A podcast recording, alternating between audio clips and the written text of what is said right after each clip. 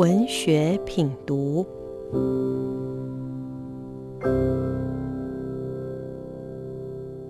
Bravo FM 九一点三的听众，大家好。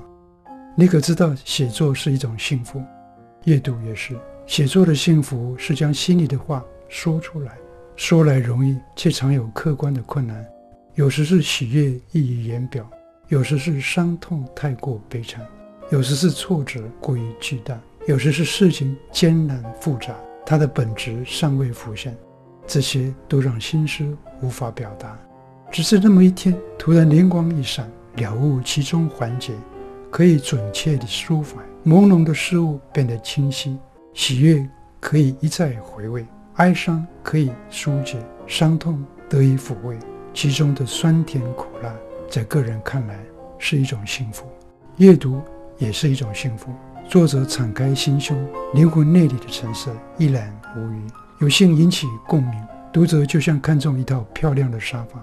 忍不住惊叫：“啊，这是我喜欢的样式。”贺喜未必中意，可能嘀咕一声：“床罩怎么会有这种颜色？”无论钟情与否，都是一种交流。彼此的灵魂在暗地里配对。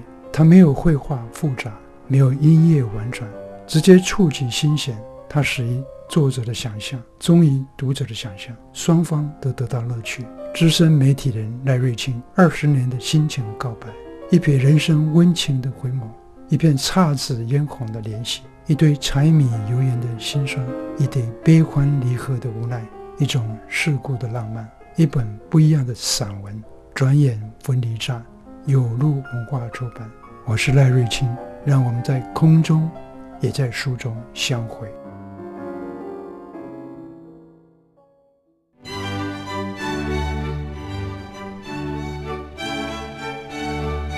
Bravo FM 九一点三，与您一起探寻文学之美，享受慢活日常。